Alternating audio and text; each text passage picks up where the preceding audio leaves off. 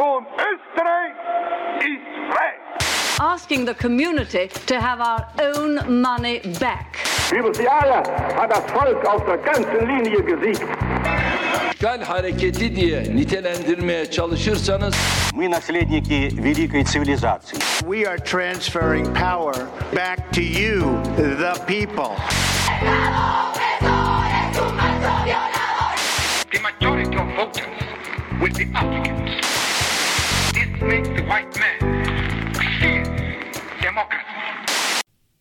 Hallo und herzlich willkommen zu einer Folge Demokratie. Mir gegenüber sitzt Steffi Jahn. Hallo. Mein Name ist Nicole Töni und Steffi hat versprochen, in dieser Folge nicht zu singen. Ich werde mein Bestes tun. Bevor ich jetzt sage, worum es geht, was würdest du denn singen wollen, wenn du singen wollen würdest, Steffi? Oh Gott, was soll ich anfangen? Mir fällt eine ganze Liste ein, aber das möchte ich niemandem antun. Das mache ich lieber nur unter der Dusche. Also im konkreten Fall hatten wir vorher über einen bestimmten Song gesprochen, den du singen wolltest oder eben nicht. Und zwar ein Song namens Das ist alles von der Kunstfreiheit gedeckt. Zu dem Song selber kommen, kommen wir später natürlich noch, aber ich glaube, unser Thema wird jetzt schon ein wenig klar. Ganz genau, du hast es schon angedeutet. Wir wollen ähm, zunächst einmal in den nächsten paar Folgen, wir haben uns da noch nicht so ganz festgelegt, äh, uns einmal den Themenkomplex Meinungsfreiheit anschauen. Ähm, die Meinungsfreiheit ist ja für äh, eine Demokratie ein sehr, sehr hohes Gut. Und äh, momentan in den, in den aktuellen Debatten hat man manchmal so ein bisschen das Gefühl, es ist so ein Schlagwort für alles und nichts. Es ist auf der einen Seite immer dieses eben hohe Gut, was alle hochhalten. Es geht nichts über die Meinungsfreiheit, die ist so wichtig für jede Demokratie, dass jeder sagen kann, was er denkt. Und andererseits äh, wird dieses, dieser Begriff ja auch ganz gern ähm, als Schutzschild verwendet, damit jeder so seine sexistischen, rassistischen, minderheitenfeindlichen äh, und teilweise wirklich einfach ekelhaften Gedanken äußern kann. Aber Steffi, das wird man doch wohl noch sagen dürfen. Der Satz dieser Folge und der nächsten Folge, würde ich sagen. Und weil genau solche Sätze ich gefühlt immer mehr höre, haben wir uns gedacht, oder wir immer mehr hören, haben wir uns gedacht, da müssen wir jetzt mal drüber reden, was heißt denn eigentlich Meinungsfreiheit? Wo hat Meinungsfreiheit in einer Demokratie auch einfach ihre Grenzen und sollte sie ihre Grenzen haben? Wo sollte man sie auch auf eine gewisse Art und Weise einschränken? Und wo kann man sie vielleicht auch erweitern? Wo ähm, gibt es so kleine Stupflöcher, um vielleicht seine Meinung, die sonst etwas äh, ja, umstritten wäre, vielleicht doch ein wenig ähm, zu äußern? Und da wären wir eigentlich schon beim Thema für die heutige Folge. Du hast es vorhin schon angedeutet, das ist alles von der Kunstfreiheit gedeckt. Nicht singen, Steffi, nicht singen. Äh, um, um den äh, Satz mal vollständig zu machen, der Song ist von einem Künstler namens Danger Dan. Aber in unserer heutigen Folge geht es natürlich nicht ausschließlich um ihn, sondern es geht um das Thema Kunstfreiheit. Was darf Kunst? Was soll Kunst dürfen? Wer bestimmt, was Kunst darf? Und ja, warum geht uns das eigentlich was an? Ganz genau, auch wenn wir keine so großen Künstler sind. Ich zumindest leider nicht. Sprich für dich selbst.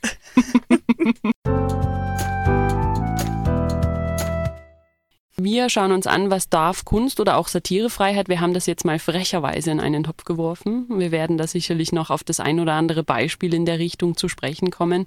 Ähm, wo äh, liegen da so quasi die Grenzen? Äh, das ist ja in dem Song ganz nett thematisiert, was man sagen darf und nicht darf und eventuell dürfte, würde man es denn in einem Lied ausdrücken?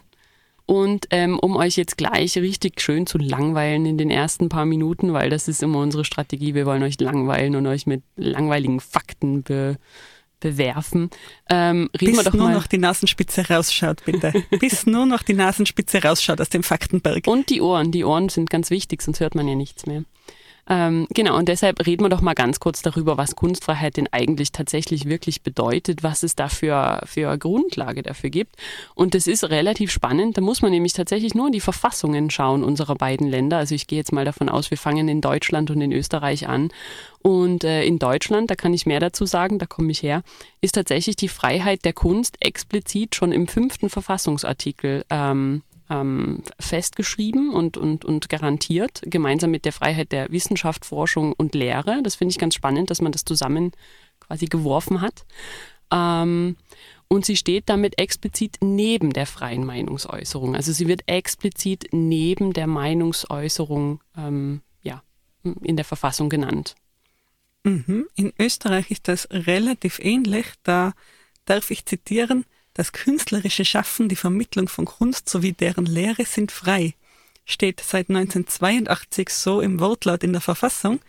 Ähm, und was ganz spannend ist, neben der künstlerischen, künstlerischen Freiheit gibt es ja auch immer das Urheberrechtsgesetz. Und im Urheberrechtsgesetz ist immer die Rede von einer Originalität des Werkes, ähm, also einer bestimmten, ich stelle das jetzt unter Anführungszeichen, Qualität von Kunst, während das bei der Kunstfreiheit dezidiert nicht der Fall sein sollte. Das heißt, die österreichische Ver Verfassung stellt noch keinen Anspruch an Kunst. Es soll da auch kein Anspruch an Kunst gestellt werden, denn diesen Anspruch zu stellen würde ja bedeuten, dass jemand diesen Anspruch überprüfen müsste. Und da wird es schon heikel.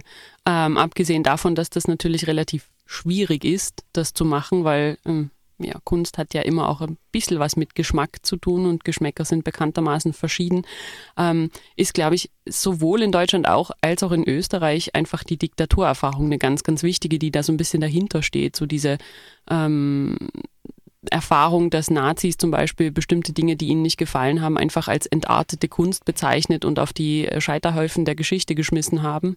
Oder das ähm, zumindest versucht haben. Oder das zumindest versucht haben, genau.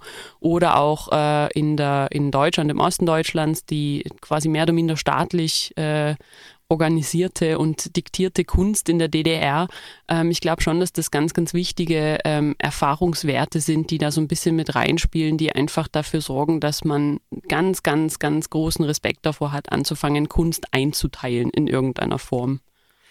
Genau, und ich denke, dieser Respekt ist auch sehr, sehr begründet, denn Kunst ist ja genauso wie Satire eben doch ein Ventil, ähm, in dem bestimmte Dinge, auf bestimmte Missstände hingewiesen werden kann, ohne direkt jetzt eine politische Rede zu schreiben, sage ich mal.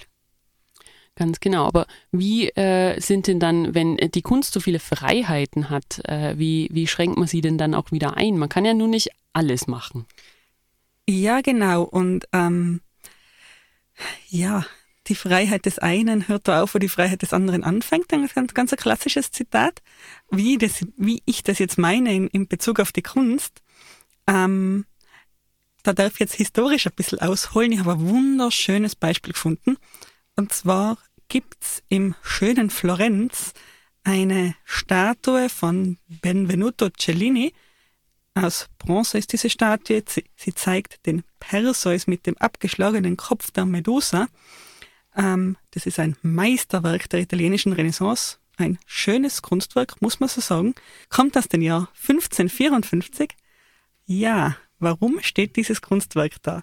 Der Hintergrund ist, dass Cellini, also der Künstler, für von ihm begangene Morde einen Freibrief vom Papst, ja, vom Papst Paul III. erhalten hat, weil er als großer Künstler über dem Gesetz steht. Diese Regelung gibt es aber nicht mehr, oder? Ich würde sagen, nein. Ich würde hoffen, nein. Gott sei Dank.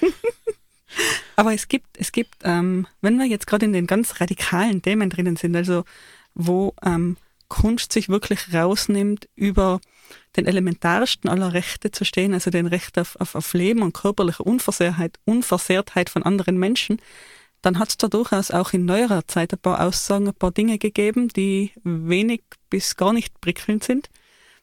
Zum Beispiel gibt's ähm, eine Künstlerin namens Laurie Anderson, die gemeint hat, Terroristen sind die letzten wahren Künstler. Es gab tatsächlich auch äh, im Zusammenhang mit 9-11 durchaus äh, Debatten aus Künstlerkreisen oder aus, aus Philosophenkreisen, die 9-11 mit einem, einer Art modernem Kunstwerk verglichen haben, beziehungsweise ähm, wurde ja ganz gern in Bezug auf 9-11 auch der Vergleich zum Film halt einfach herangezogen.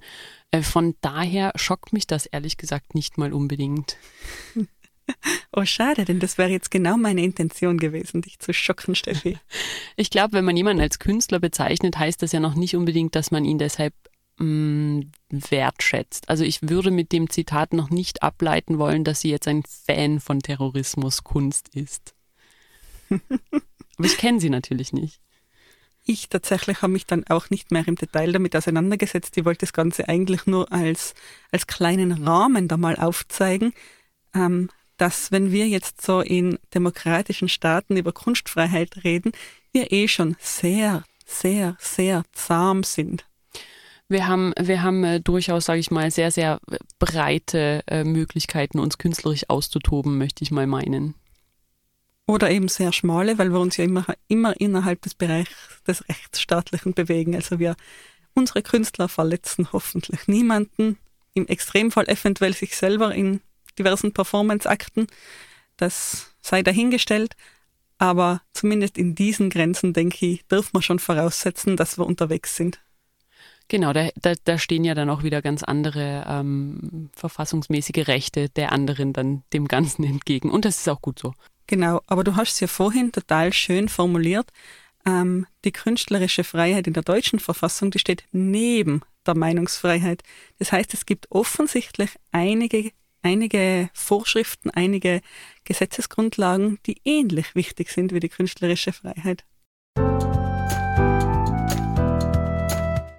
Mm, und zwar wären das zum Beispiel, ich kann jetzt wieder mal nur für Österreich sprechen und damit springen wir eben direkt in eben Beispiele rein.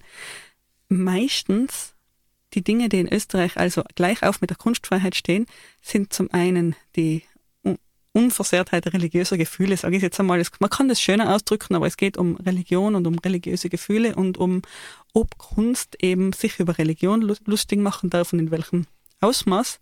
Und das andere sind Persönlichkeitsrechte in dem Sinne, inwiefern darf sich Kunst über andere, andere Personen lustig machen, inwieweit, inwieweit darf Kunst eben andere Personen darstellen, vielleicht auch auf eine verächtlich machende Weise darstellen. Sind wir ganz stark im Bereich der Satire schon drinnen. Welche Personen müssen es auch aushalten und welche nicht? Und diese zwei äh, großen Bereiche, die sind zumindest in Österreich, mit denen sich's immer wieder spießt, wenn von Kunstfreiheit die Rede ist. Da wird dann, muss dann immer wieder aufs Neue ausdiskutiert werden, was ist jetzt das höhere Gut? Die Kunstfreiheit oder eben diese Unversehrtheit der religiösen Gefühle? Was ist das höhere Gut? Die Kunstfreiheit oder eben ähm, die Persönlichkeitsrechte einer ganz bestimmten Person dann halt. Da gibt's äh, in Deutschland ist es relativ ähnlich. Da gibt's äh, aus den 70er Jahren ein ganz spannendes Urteil zu, dem, äh, in, zu diesem Thema der Persönlichkeitsrechte. Und zwar hat es äh, in den 30er und 40er Jahren in Deutschland einen Schauspieler gegeben, Gustav Gründgens, der ähm, recht bekannt wurde durch eine ähm, Faustaufführung, in der er den Mephisto gegeben hat. Ähm, der war, hat sich selbst immer als sehr unpolitisch gesehen, hat sich aber mehr oder minder schon den Nazis ziemlich angebiedert und dadurch dann natürlich große Erfolge gefeiert während der 30er und 40er Jahre und ist dafür dann in den äh, nachfolgenden Jahren in der Nachkriegszeit durchaus auch kritisiert worden. Ähm, Klaus Mann, der Sohn von Thomas Mann, hat über vermeintlich über Gustav Gründgens einen Roman geschrieben, der heißt auch Mephisto. Äh, in diesem Roman geht es um einen Schauspieler, der heißt natürlich nicht Gustav Gründgens, der heißt, ich glaube, Heinrich Höfchen oder so ähnlich. Ähm, also, aber es gibt eine, durchaus eine, eine, eine Ähnlichkeit im Namen.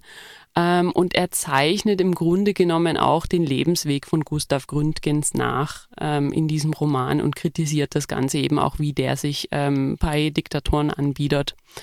Und ähm, der Nachlassverwalter von Gustav Gründgens hat dann gegen diesen Verlag geklagt und äh, hat tatsächlich 1971 äh, erreicht, dass dieser Verlag in Deutschland nicht veröffentlicht werden durfte, weil es die Persönlichkeitsrechte äh, von Gustav Gründgen ähm, beschränkt, weil es Gustav Gründgen in einem äußerst negativen Licht darstellt und äh, relativ klar ist, dass Gustav Gründgen eben Ziel dieses Romans ist, auch wenn er nicht namentlich genannt wird. Da hat ein Gericht darüber entscheiden müssen, ob das quasi ähnlich genug ist am äh, echten Lebensweg Gustav Gründgens.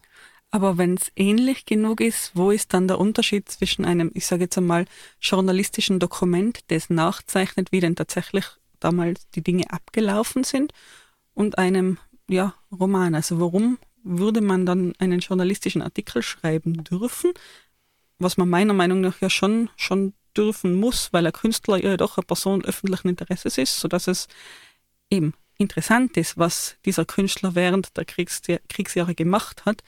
Ähm, ja, und wo ist jetzt da die Grenze? Warum in einem journalistischen Artikel, warum nicht in einem Buch? Ähm, es war explizit als Roman gekennzeichnet und es hat auch durchaus äh, Züge von fiktivem, äh, fiktivem Schreiben. Also ich meine, jede Szene, die da jetzt in diesem Roman vorkam, ist sicher nicht äh, journalistisch äh, recherchierbar. Ähm, und es war auch, wie gesagt, explizit als Roman gekennzeichnet. Ähm, es ist aber genau, im Grunde genommen genau die Frage, die sich das Gericht ja auch stellen musste. Ähm, wo hört die, wo, wo fängt Kunst an und wo hört äh, Journalismus auf? Und wenn er es schon so in Anführungszeichen verschleiert und dem Kind einen anderen Namen gibt, warum geht er dann nicht ganz weg davon? Also es war ein relativ, relativ äh, ähm, komplexes Urteil, was es da gegeben hat und was letztlich dazu geführt hat, dass der Roman verboten wurde, was witzigerweise heute heißt, dass der Roman frei erhältlich ist, obwohl dieses äh, Urteil nie revidiert wurde. Ähm, und das ist nicht erst seit gestern so, das ist schon, ich glaube, seit den 80ern oder 90ern wird dieser Roman gedruckt, ist erhältlich in Deutschland ohne weiteres, ohne Probleme. Es gilt aber eigentlich offiziell immer noch dieses Urteil. Das geht halt einfach niemand dagegen juristisch vor. Und ich habe ihn gelesen, er liest sich sehr gut. Das heißt, äh, da müsste jetzt der Nachlassverwalter oder irgendjemand, der Interesse am Ruf äh, von dem Herrn Gründgen hat, dann nochmal klagen, um sozusagen zu erwirken, dass diese Kopien aus dem Handel verschwinden. Genau. Ähm, und wenn ich das jetzt richtig verstehe, dann war einfach die Mischung aus Fiktion und historische Tatsachen zu undurchdringlich. Oder? Genau, es war, es war auf der einen Seite nicht journalistisch und auf der anderen Seite irgendwie nicht fiktiv genug. Also Obacht beim Romanschreiben, liebe Hörerinnen und Hörer. Oh nein, damit kann ich mindestens 500 Seiten jetzt gerade wieder in die Tonne klopfen. Danke, Steffi. Aus deinem großen Machwerk über mich und meine internationalen Verstrickungen. Du hast mich ertappt. Bond, Steffi Uh. Bond.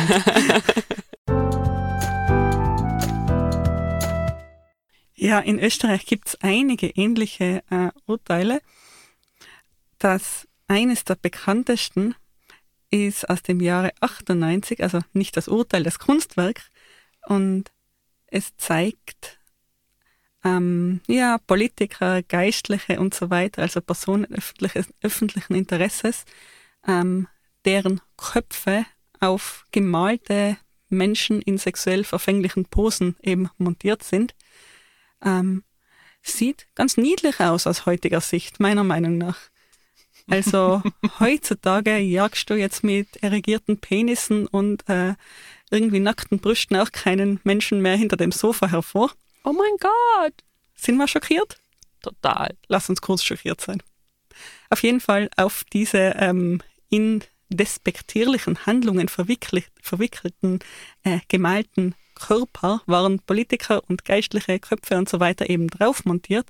Ähm, gemalt hat das Bild Otto Mühl und das Bild heißt Apokalypse, falls ich es schon erwähnt habe. Auf jeden Fall ähm, war das Bild dann ausgestellt in Österreich im Jahre 98, bis ein bestimmter Pornojäger Martin Huemer oder Hümer, ich weiß nicht ganz genau, wie man ausspricht, Pornojäger. Wie wird man denn Pornojäger. sowas? Kann man das beim AMS irgendwie, kann man dann einen Kurs machen? würdest du gern? ja, ja. Ich möchte Visitenkarten, wo das draufsteht. Auf jeden Fall äh, der ähm, Herr äh, Huemer, seines Zeichens eben Pornojäger, hat einen Teil dieses Bildes dann mit roter Farbe überschüttet, aufgrund eben der Obszönität des Bildes. Ähm, lustigerweise war das ein Teil des Bildes, in dem ein FPÖ-Politiker, nämlich Walter Maischberger, zu sehen ist, ähm, sodass eben dieser Walter Maischberger danach nicht mehr zu sehen war. Das hat ihn aber nicht daran abgehalten, den Herrn Maischberger dann zu klagen. Weil er nicht mehr zu sehen war. Nein, weil er zu sehen gewesen war. Oh. Schade, das andere wäre natürlich deutlich witziger gewesen. Er hätte da ein Recht darauf, an diesem Bild, in diesem Bild vertreten zu sein. Aber nein, so war es nicht. Ich will zurück in das Pornobild. Äh, jedenfalls ähm, hat er Recht bekommen, der Herr Maischberger. Und nach einem Gerichtsurteil durfte das Bild dann tatsächlich nicht mehr öffentlich gezeigt werden. Bis 2007, da hat der Europäische Gerichtshof für Menschenrechte das Urteil als unverhältnismäßig aufgehoben. Aber eben da, da ging es um die, die Persönlichkeitsrechte von diesem genannten FPÖ-Politiker, der sich da eben äh, geschmäht und in seinen Persönlichkeitsrechten verletzt sah. Und da sind wir im Grunde genommen auch schon fast bei äh, nicht nur Kunst, sondern eben auch Satirefreiheit, weil ich glaube, gerade politische Satire dann genau äh, ganz regelmäßig äh, sich mit dieser Frage auseinandersetzen muss, was geht und was geht nicht. Ja, also die, die Lesart von dem Bild war einfach, dass er auch die Verwicklung, Verstrickung zwischen Politik und Kirche ähm, zeigen auch wollte mit diesem Bild. Und ja, ich denke mal, dieses Schockierende, das Sexuelle und überhaupt war genau, zu, genau dazu da. Also ein probates Mittel. Der Schock ist ja ein probates Mittel, um am ersten Mal ins, ins Gedächtnis, in die Wahrnehmung der Menschen zu kommen. Die Aufgabe von Kunst ist es ja zumindest meiner Ansicht nach auch ähm, ein bisschen aufzurütteln und die Menschen halt zum Denken zu bewegen, oder? Und äh, das geht halt nun mal am leichtesten, indem man sie tatsächlich konfrontiert und schockiert. Genau. Ich finde ja, es ist gute Kunst, wenn, wenn jemand, der etwas ansieht, auf Anhieb eine Meinung dazu hat. Sei es eine äh, negative oder eine positive. Alles, was einem so berührt, dass man, dass man sofort irgendwie sagen kann, oh, so ein Schwachsinn oder wow, das ist toll. Ähm, da, da kann nicht alles falsch gelaufen sein, sage ich jetzt einmal. Das Schlimmste, was dir passieren kann als Künstler, ist, wenn jemand einfach nur sagt, okay. Schulterzuckend, hänge ich mir in meine Arztpraxis. Sind Arztpraxen die Gräber von schlechter Kunst? Ist das der Ort, wo Kunst begraben wird? Ich würde meinen, Arztpraxen sind genau der Ort, in denen Kunst äh, unverfänglich, sanft und seicht sein soll, ähm, nicht provokant, weil ja wir den hohen Blutdruck der Patienten und Patientinnen nicht äh, weiter erhöhen wollen.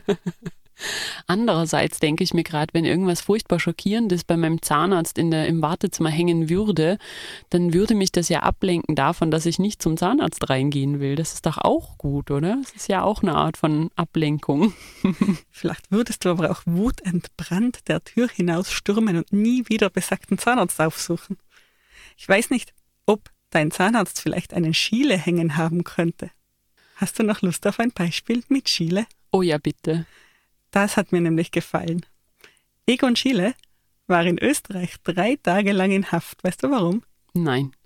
Hat das was mit Penissen zu tun? Mit erotischen Zeichnungen. Ja. und zwar waren diese Zeichnungen ein, ein gröblicher und öffentliches Ärgernis verursachende Verletzung der Sittlichkeit oder Schamhaftigkeit. Allerdings im Jahre 1913, wenn ich mich da recht erinnere. Die Formulierung möchte ich mir gern irgendwie irgendwo hin tätowieren. Go ahead. Kann, kann dir als Künstler was Besseres passieren als so eine Anklage? Das ist wie ein Werbeschild, oder? Wirst, wirst du doch nicht dem Herrn Schiele seinen Fame klauen wollen? Nein, nein, nein, nein, auf keinen Fall. auf jeden Fall, wenn diese Zeichnungen jetzt in der Arztpraxis hängen würden, samt der, der Bildunterschrift, also mich würde es amüsieren. Absolut, ja. Ja, doch. Nein, aber jetzt sind wir ja irgendwie mitten in die Frage, was ist eigentlich Kunst reingeschlittert? Ähm, sollen wir das fast wieder zumachen? Oh ja, machen wir, ja, ja doch, machen wir es zu. Darf ich noch einen letzten Halbsatz, bevor wir es wieder schließen? Ja. Äh, und zwar habe ich ein, noch ein wunderschönes Zitat gefunden, und zwar von Boris Greuß. Das Ziel von Kunst ist Konflikt. Ich finde, besser kann man es nicht zusammenfassen ich glaube, es ist zumindest ein sehr, sehr wichtiger Aspekt von Kunst, dieses Provozieren wollen, dieses ähm, eben niemanden kalt lassen.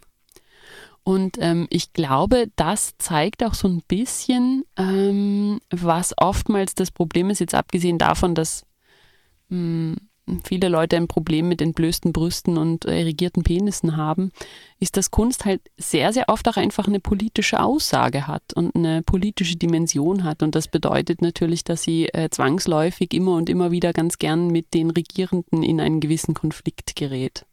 Und jetzt sind wir doch direkt bei der Antilopen Gang, beziehungsweise bei Danger Dan, beziehungsweise bei dem Song, den du heute nicht singen wirst. Nein.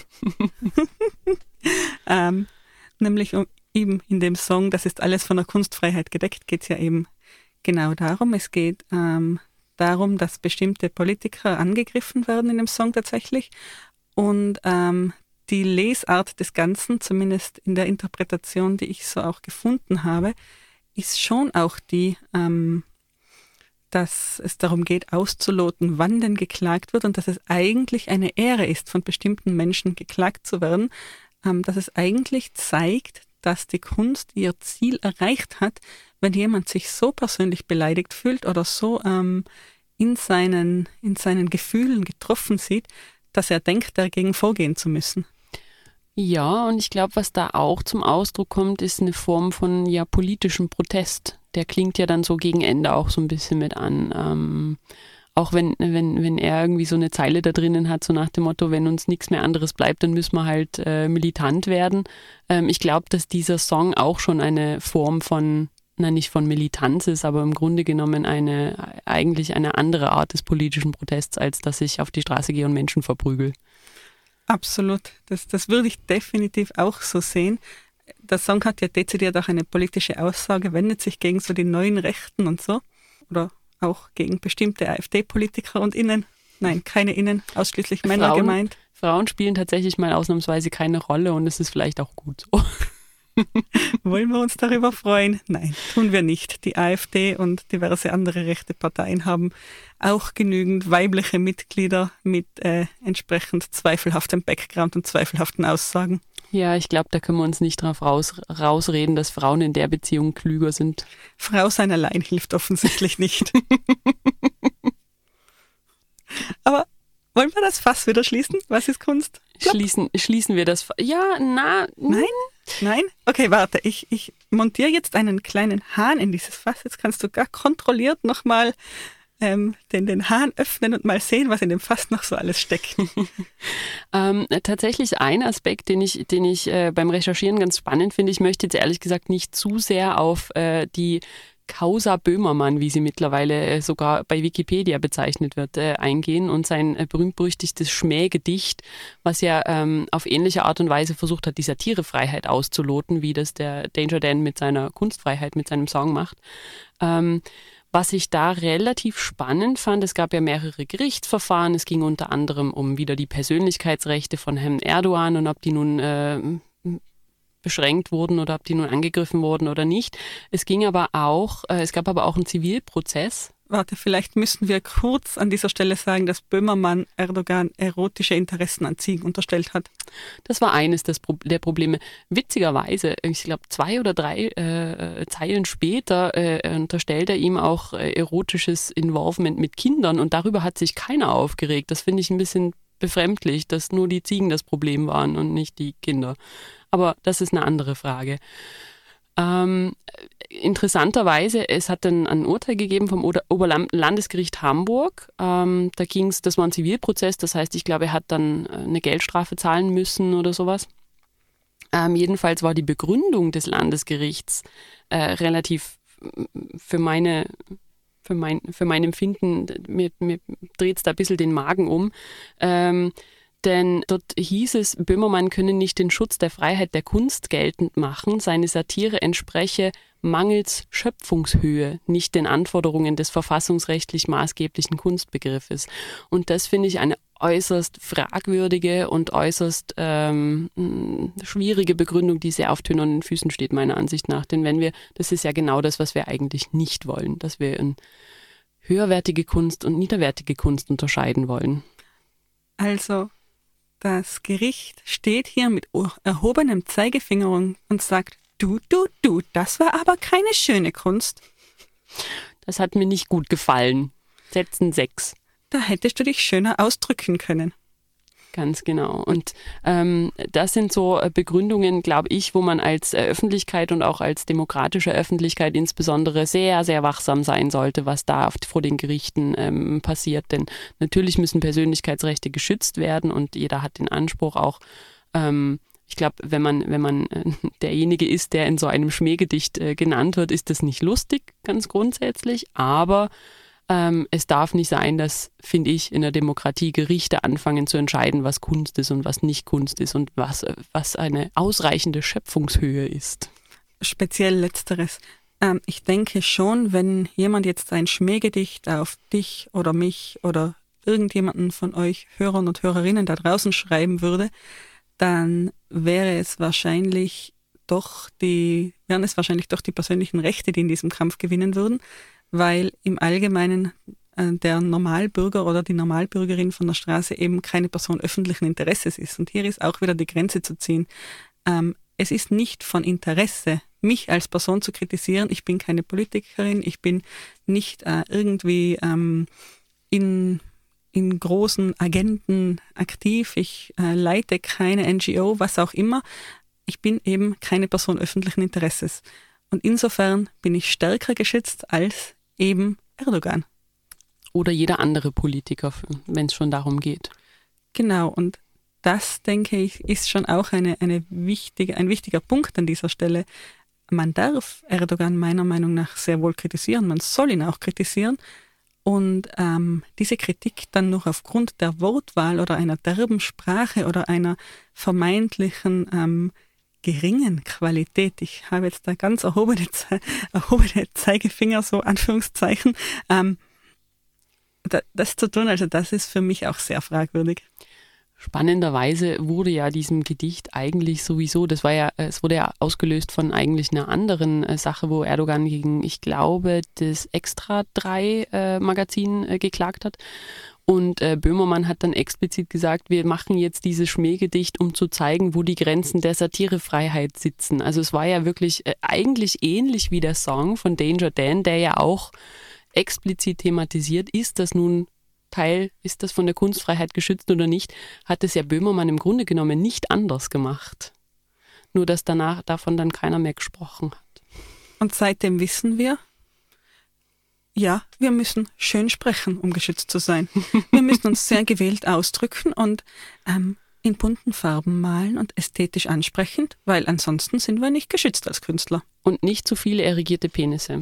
Nur so zwei, drei pro Bild. Danke für die Erlaubnis an dieser Stelle. Und was ist mit Vaginas? Oh, mit denen ist es schwierig. Dafür ist die Welt noch nicht bereit. Das macht mich jetzt besonders traurig.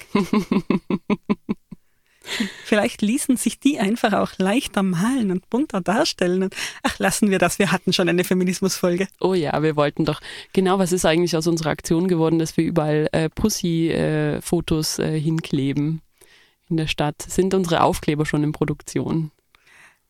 ich freue mich an dieser Stelle ankündigen zu dürfen, es wird Demokra Demokratie-Muschi-Aufkleber geben. Uh, über unsere Homepage www.demokratie.eu. Ihr werdet informiert. genau, wir halten euch auf dem Laufenden. Ob die dann allerdings von der Kunstfreiheit gedeckt sind, das ist eine andere Geschichte. Wenn wir uns da mal austoben, sicher.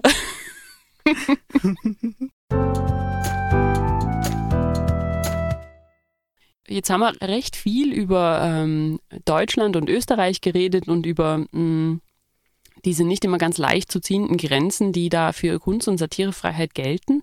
Jetzt schauen wir doch noch mal ein bisschen ähm, über den Tellerrand, sage ich mal. Oder über den großen Teich. Möchtest du gerne über den großen Teich blicken, Steffi? Gern auch über den großen Teich. Ähm, und zwar, äh, was wir uns in Vorbereitung auch mal angeschaut haben, es gibt äh, eine Organisation, die nennt sich Free Muse, äh, die untersucht jedes Jahr den ähm, Stand der äh, Kunstfreiheit weltweit und die geben dann einen entsprechenden Bericht raus, den werden wir auch auf unserer Homepage verlinken, wenn ihr euch, wenn ihr euch den anschauen wollt. Der ist sehr, sehr lesenswert und auch grafisch wirklich gut aufbereitet, also große Lesensempfehlung.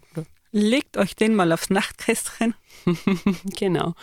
Und ähm, was bei dem recht spannend war, neben, ähm, also es gibt momentan den Bericht für 2020, ähm, neben natürlich dem großen Thema Covid, auf das wir, glaube ich, gleich noch ein bisschen eingehen werden, weil du es schon angedeutet hast, sind dort auch die USA ein großes Thema. Also es gibt zum einen ein paar Statistiken und es gibt dann aber auch spezifische Länderporträts, äh, um ähm, exemplarisch an bestimmten Ländern einfach so aktuelle Themen, was, wenn es um Kunstfreiheit geht, zu beleuchten.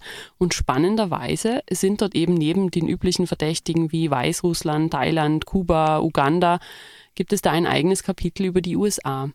Was ist denn letztes Jahr in den USA so Großes passiert, was die Kunstfreiheit bedroht? Tja, ich könnte ich könnt jetzt einfach spoilern. Soll ich spoilern, Steffi? Spoiler. Du hast so einen schönen Spannungsbogen aufgebaut und mit zwei Worten oder eigentlich einem Namen darf ich diesen Spannungsbogen jetzt auf, auflösen. Und diese zwei Worte sind George Floyd. Ganz genau. Also die äh, ganze äh, Rassismusdebatte, die Black Lives Matter Bewegung ist äh, offensichtlich nicht nur, hat nicht nur dazu geführt, dass viele Leute auf die Straße gegangen sind, sondern sie hat tatsächlich auch dazu geführt, dass ähm, zum einen Kunst natürlich das Thema aufgegriffen hat, dass es dann aber im Umkehrschluss auch sehr, sehr viele Angriffe auf diese besagte Kunst gegeben hat. Also ähm, es gibt da unter anderem eine Statistik äh, dazu, ähm, in welchen Ländern und äh, auf welche Art von Kunst ähm, insbesondere unter dem Aspekt des Rassismus äh, Angriffe stattgefunden haben. Und das sind doch tatsächlich, ähm, es ist zum einen ein Großteil visuelle Kunst, also vor allem Bilder, Graffitis, äh, äh Murals und ähnliche Geschichten, aber ganz spezifisch äh, haben da tatsächlich 82 Prozent aller Angriffe aufgrund von Rassismus im globalen Norden und ungefähr die Hälfte aller Angriffe hat in den USA stattgefunden. Und in Betracht dessen, dass die USA die größte Demokratie der Welt ist, Augenzwinkern, ähm, ist es doch, finde ich, sehr, sehr, sehr, sehr beachtenswert. Genau, also ganz spezifisch ging es da dann immer wieder darum, dass eben Polizeigewalt in rassistischem Kontext, also im Kontext von Polizeigewalt, die gegen Schwarze, gegen ethnische Minderheiten und so weiter gerichtet ist, dass das gezeigt wird in künstlerischen Werken, dass das thematisiert wird. Und solche Werke sind tatsächlich dann auch, ja, eben zensiert worden. Ich muss an der Stelle aber dazu sagen, das beinhaltet nicht nur Angriffe auf äh, Kunstwerke, die Rassismus kritisieren und thematisieren.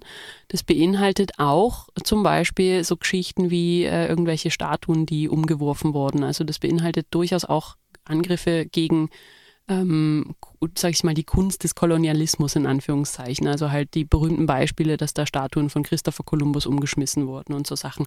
Das ist in der Statistik durchaus auch mit drinnen. Sehr ironisch, dass diese beiden Dinge, die ja inhaltlich nicht konträrer sein könnten, da zusammengeworfen werden.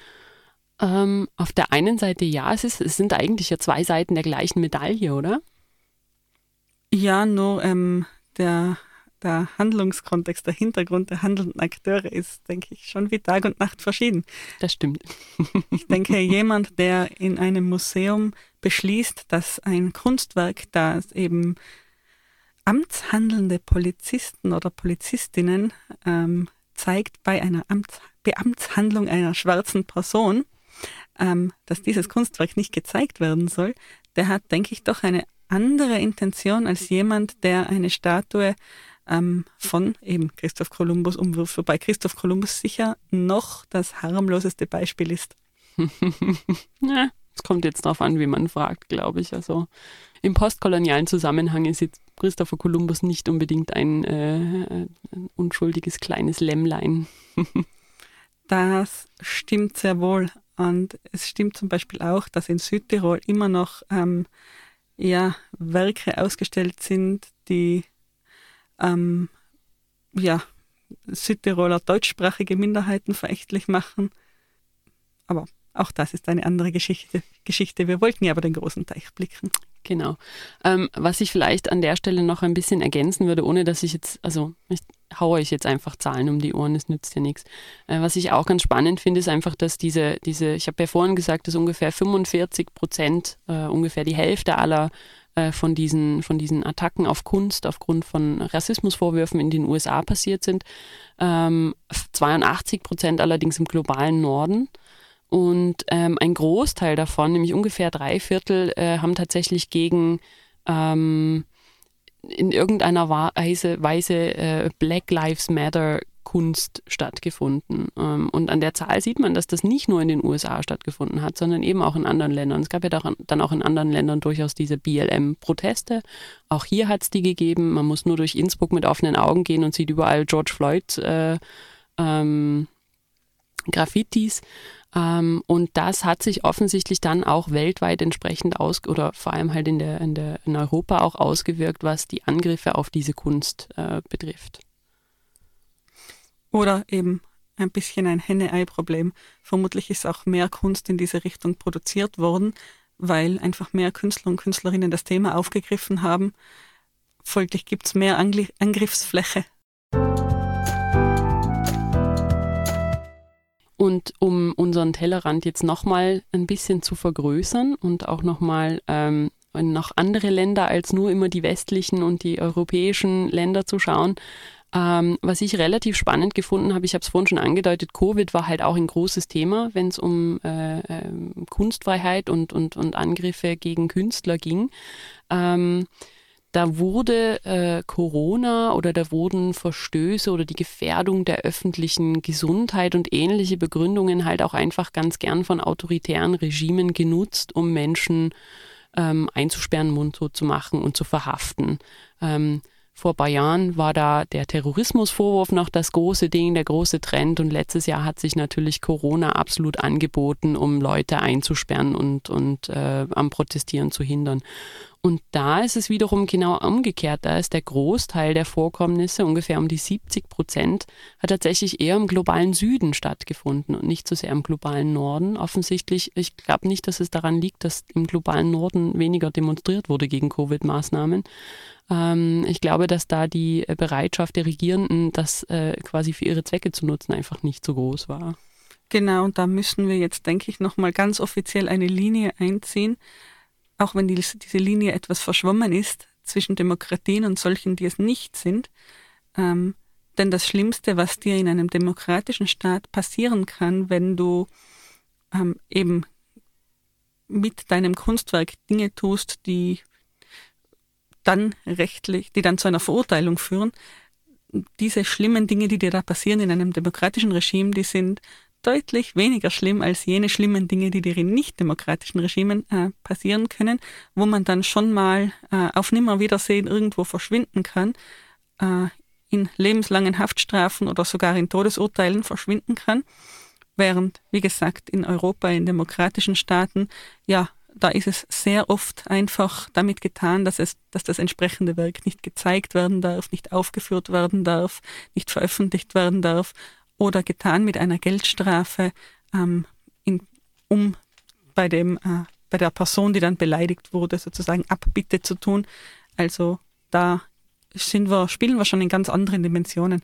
Und da muss man vielleicht auch noch sagen, Free Muse ist ja auch eine Organisation, eben die Organisation, aus, der, aus deren Bericht du die ganze Zeit jetzt zitiert hast, ist ja auch eine Organisation, die durchaus Künstlerinnen und Künstler in diktatorischen Regimes auch hilft, diesen Regimes zu entkommen, wenn sie denn eine Gefahr für Leib und Leben äh, verspüren. Also da, da hört es auf, so eine, wie soll ich sagen, auf einem, auf einem bestimmten Level auch akademische Debatte zu sein, sondern da wird es für die betroffenen Künstlerinnen und Künstler wirklich existenziell ich weiß nicht, ob man das so sagen darf, aber da hat eben Corona diesen autoritären Regimen natürlich unglaublich gut in die Hände gespielt, um einfach ähm, Begründungen zu finden, um Menschen einzusperren. Äh, die Verbreitung von Falschinformationen, das berühmt-berüchtigte Fake News, ähm, ist da durchaus auch eine, eine ganz beliebte Strategie oder eine ganz beliebte Begründung, um, um Menschen mundtot zu machen oder halt daran zu hindern, sich in irgendeiner Form auszudrücken. Wobei ich sagen würde, Corona wird jetzt wahrscheinlich, ist eine von vielen ähm, Feigenblättern, eines von vielen Feigenblättern, dass sich diese Regimes eben vorhalten. Ähm, und wäre es nicht Corona, wäre es eben etwas anderes. Also ich denke nicht, dass weniger Verurteilungen stattgefunden hätten, wenn es Corona nicht gäbe. Und das muss man vielleicht auch dazu sagen, bevor wir jetzt ganz deprimiert werden, tatsächlich sind in Anführungszeichen nur 60 Prozent der äh, Angriffe auf Künstler äh, werden Regierungen zugeschrieben. Insgesamt muss man leider auch sagen, äh, zeigt dieser Bericht oder bezeichnet dieser Bericht 2020 äh, wirklich als ein ganz schwieriges Jahr für die Kunstfreiheit. Das muss man ja jetzt ähm, auch noch mitdenken. Wir haben ja nicht nur äh, Corona als quasi Fake-Begründung für ich möchte dich gerne einsperren, weil du mir auf den Keks gehst, lieber Künstler, ähm, sondern vielen Künstlern ist ja, und zwar überall weltweit, einfach durch Corona auch ein Einkommen weggebrochen ähm, weil sie ähm, vielerlei, weil, weil, sie vielleicht angestellt sind, aber die Theater geschlossen waren, weil sie auf freiberuflicher Basis äh, arbeiten, auf Projektbasis und ganz, ganz viele Sachen einfach entweder komplett geschlossen wurden oder auf unbestimmte Zeit vertagt wurden. Und ähm, in Anbetracht dessen, dass da also nicht nur die, sage ich mal, übliche politische Unterdrückung oder die üblichen Reibereien und Konflikte äh, da waren, sondern eben dann noch zusätzlich ein sehr, sehr hoher wirtschaftlicher Druck, ähm, war 2020 wirklich ein ganz, ganz schwieriges Jahr für die Kunst. Und dann können wir an dieser Stelle quasi noch einmal den, den Blick ein wenig äh, weiter nach, raus, nach außen richten, also ein wenig herauszoomen aus dieser Aussage jetzt. Denn wenn wir das verallgemeinern, gibt es ja nicht nur ähm, rechtliche Schritte, um gegen Kunst vorzugehen, die man gerade nicht sehen möchte, sondern die größten Schritte, um Kunst unsichtbar zu machen, sind eben genau diese Schritte, die Kunst nicht sichtbar werden lassen. Das heißt, dass für bestimmte Arten von Kunst eben kein Fördergeld fließt. Kunst lebt oft recht stark von öffentlichen Geldern, dass bestimmte Arten von Kunst ähm, keine Bühne finden, auf denen sie gezeigt werden können, äh, dass man eben keine Galerie findet, die die eigenen Werke zeigt oder dass es nicht möglich ist, diese im öffentlichen Raum irgendwo, irgendwo zu präsentieren, ähm, aus welchen Gründen dann auch immer, eben, dass die, die Kunst, die nicht opportun ist, dann einfach in der Schublade verschwindet. Ganz genau, Kunst braucht immer eine gewisse Öffentlichkeit. Und ähm, was ich am letzten Jahr, muss ich persönlich sagen, relativ äh, seltsam fand, war, dass ähm, zwar auf der einen Seite eben ganz viele Künstler natürlich wirklich wirtschaftlich bedroht waren, ähm, dass auf der anderen Seite aber ja dieser Bedarf nach Kunst oder dieser Bedarf an Unterhaltung, ich sage jetzt mal Kunst im weitesten Sinne, der Bedarf nach Kultur, ähm, dadurch, dass wir alle zu Hause gefangen waren, ja eigentlich unglaublich groß war. Also das fängt halt an mit Menschen, die Netflix quasi fertig geschaut haben, wie es dann immer so schön hieß, äh, oder die plötzlich wieder entdeckt haben, dass man ein Buch ja auch lesen kann und nicht nur in den, ins, ins Regal stellen. Das geht weiter damit, dass ja dann auch viele Künstler äh, online ähm, Konzerte gespielt haben, von aus ihrem Wohnzimmer heraus oder ähm, es gab damals vom britischen National Theatre gab es ähm, äh, Aufführungen, die sie äh, quasi online zur Verfügung gestellt haben für eine gewisse Zeit kostenlos. Also es gab auf der einen Seite ja offensichtlich einen großen Bedarf nach großes großes Bedürfnis nach Kultur und nach Unterhaltung und nach ähm, ja vielleicht auch ein bisschen Beschäftigung des Hirns. Inspiration, ähm, wollen wir es Inspiration nennen? Inspiration, ist wunderbar. Und auf der anderen Seite eben auch diese ähm, also es, es war eine reine, es war eine reine Wertschätzung von, ja, wir freuen uns darüber, aber wir wollen alle nichts dafür zahlen. Und auf der anderen Seite eben diese wirtschaftlichen ähm, Beschränkungen und Einschränkungen, die absolut gefehlt haben. Also ich habe mich dann irgendwann gefragt, ob wir an unserer Wertschätzung für Kunst und Kultur vielleicht mal was machen sollten. Ja, das war für mich auch sehr auffallend, dass eben gerade Künstlerinnen und Künstler in den Corona-Hilfen äh, sehr stark vergessen wurden und sehr, ähm, sehr wenige Hilfen tatsächlich in diese Richtung geflossen sind. Äh, und nicht nur eben in die Kunst zu den Künstlern und Künstlerinnen selber, sondern auch in die Infrastruktur. Äh, auch zum Beispiel eben Galerien, Konzerthäuser, ähm, kleine Theater, wie auch immer. Ähm, all diese Institutionen haben ja auch nicht wirklich viel Geld erhalten, haben nicht wirklich einen signifikanten Prozentteil der hier ausgeschütteten Hilfen gesehen. Und das heißt eben äh, im Umkehrschluss, dass es äh, für die Kunstfreiheit im, letztes, im letzten Jahr, und ich bin mir sicher, dass der Bericht für dieses Jahr nicht so viel besser ausschauen wird, eben eigentlich eine doppelte Bedrohung gab, nämlich eine wirtschaftliche Bedrohung und tatsächlich auch eine politische Bedrohung. Und während man als Künstler oder Künstlerin an die wirtschaftliche Bedrohung ja bis zu einem gewissen Ausmaß gewöhnt ist und sozusagen etwas dagegen machen konnte, indem man eben versucht auszustellen, versucht äh, eben diese Publizität zu bekommen, indem man eben auch alternative Bühnen findet, auf denen man sein, sein Werk eben präsentieren kann. Ähm, eben genau diese Dinge, diese, diese Wege, die man ja dann doch hat als Künstlerin oder Künstler, die waren eben im vergangenen Jahr ganz stark versperrt. Also ohne dass wir jetzt das Ganze so wahnsinnig deprimierend machen wollen, nochmal zusammengefasst, 2020 war für alle kein gutes Jahr und besonders nicht für die Kunst und Künstler. Zur Aufheiterung, wollt ihr Steffi jetzt doch singen hören? ich weiß nicht, ob das aufheitert. Okay, zur Aufheiterung wollen wir Steffi jetzt also nicht singen hören. Ganz genau, das ist die bessere Ansage. ja, in diesem Sinne, ähm, ich glaube, einen, einen ganz letzten Aspekt ähm, können wir noch ansprechen, bevor wir äh, uns wieder, ich weiß nicht, ob man es hört im Hintergrund, regnet es ganz furchtbar, es gewittert mal wieder, es ist ein wunderschönes Sommergewitter. bevor wir uns da wieder hinauswagen müssen. Ähm, ein ganz letzter Punkt, der auch immer so ein bisschen sehr stark mit äh, der, der Kunstfreiheit äh, in Konflikt steht, das ist äh, das große ähm, Problem, der große Themenkomplex der Religion. Und das ist tatsächlich auch etwas, was insbesondere in ähm, europäischen Staaten ein großes Problem ist. Äh, wenn wir zum Beispiel an Frankreich denken und Frankreich und seine, ähm, nennen wir es mal, Islamistenszene, die der, die der äh, Kunstfreiheit und der Satirefreiheit ja auch nicht unbedingt sehr wohlgesonnen ist. Und die tatsächlich ähm, ähm, für besagte Künstler, da müssen wir jetzt nur an Charlie Hebdo denken, äh, große, äh, nicht sehr angenehme Auswirkungen hat. Genau, aber das ist tatsächlich eine andere Geschichte, beziehungsweise das ist eine eigene Folge, die wir auch, euch auch bei Gelegenheit, nämlich nächsten Monat, äh, präsentieren werden, denn da gibt es unserer Meinung nach noch einiges zu sagen. Ihr werdet hören, Kunst versus Religion. Und Nicole ist Ring, die Ringrichterin. Wer setzt wem die Hörnchen auf? ich bringe bring das Popcorn mit. Und ich die Teufelsmasken. Genau, also wir wollten diesen letzten Aspekt jetzt nicht äh, vergessen. Wir haben ihn bewusst ausgeklammert, äh, weil wir, es ist einfach, über Religion diskutieren wir so gern, dass wir das in einer eigenen Folge machen müssen. Und äh, auf die könnt ihr euch jetzt eigentlich schon freuen. Wir hoffen, wir haben jetzt nicht zu viele Erwartungen geweckt und ihr haltet es nicht mehr aus. Cliffhanger. Tada. Theatralisch, Steffi, sehr ich, theatralisch. Ich habe schon gesagt, ich kann nicht singen. An dieser Stelle werde ich eine wunderschöne theatralische Musik einspielen. Einen dramatischen Tusch. Also ich war mit deiner theatralischen Darstellung des Theatralischen durchaus einverstanden. Also aus meiner Sicht können wir das so stehen lassen.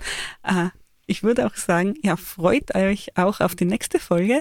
Schaut rein auf unsere Homepage www.demokratie.eu, wo es diese und alle vergangenen Folgen natürlich zum Nachhören gibt. Haltet die Augen offen nach unseren Pussy-Aufklebern. Sie sind noch nicht gedruckt, aber versprochen, sie kommen. Und damit würde ich sagen, äh, hören wir euch ganz gern das nächste Mal wieder bei Demokratie. Tschüss. Ciao.